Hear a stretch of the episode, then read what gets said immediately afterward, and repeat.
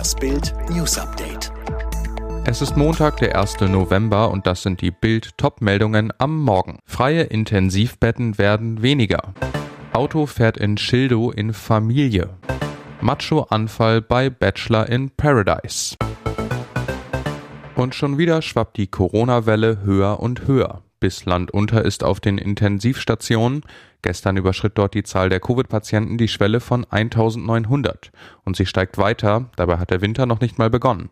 Schon jetzt stehen die Ampeln hier wieder auf Rot, sagt Professor Michael Albrecht vom Uniklinikum Karl Gustav Karus in Dresden und Sachsen ist keine Ausnahme.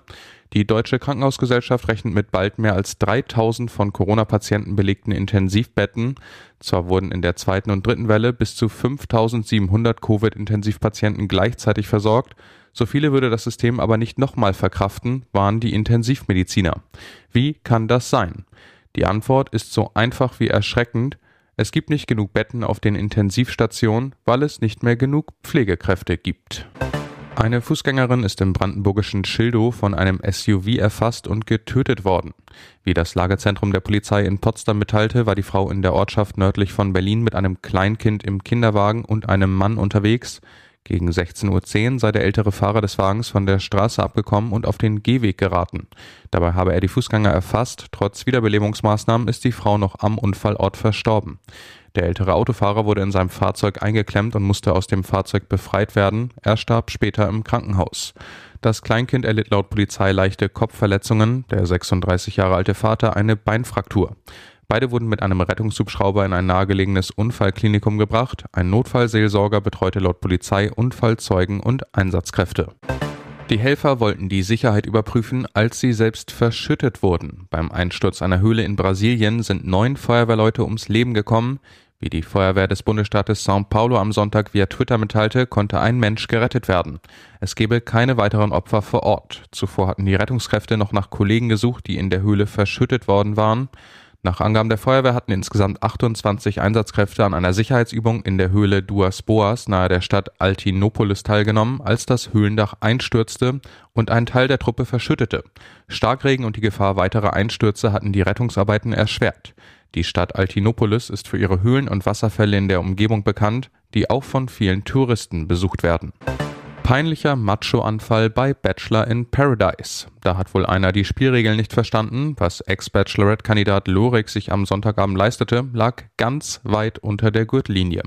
In der RTL-Kuppelshow für Promis der Kategorie Kleinkaliber ätzte der Mannheimer mit Macho-Sprüchen aus der Steinzeit und bespuckte Kandidatin Denise als traurigen Höhepunkt auch noch mit Bier.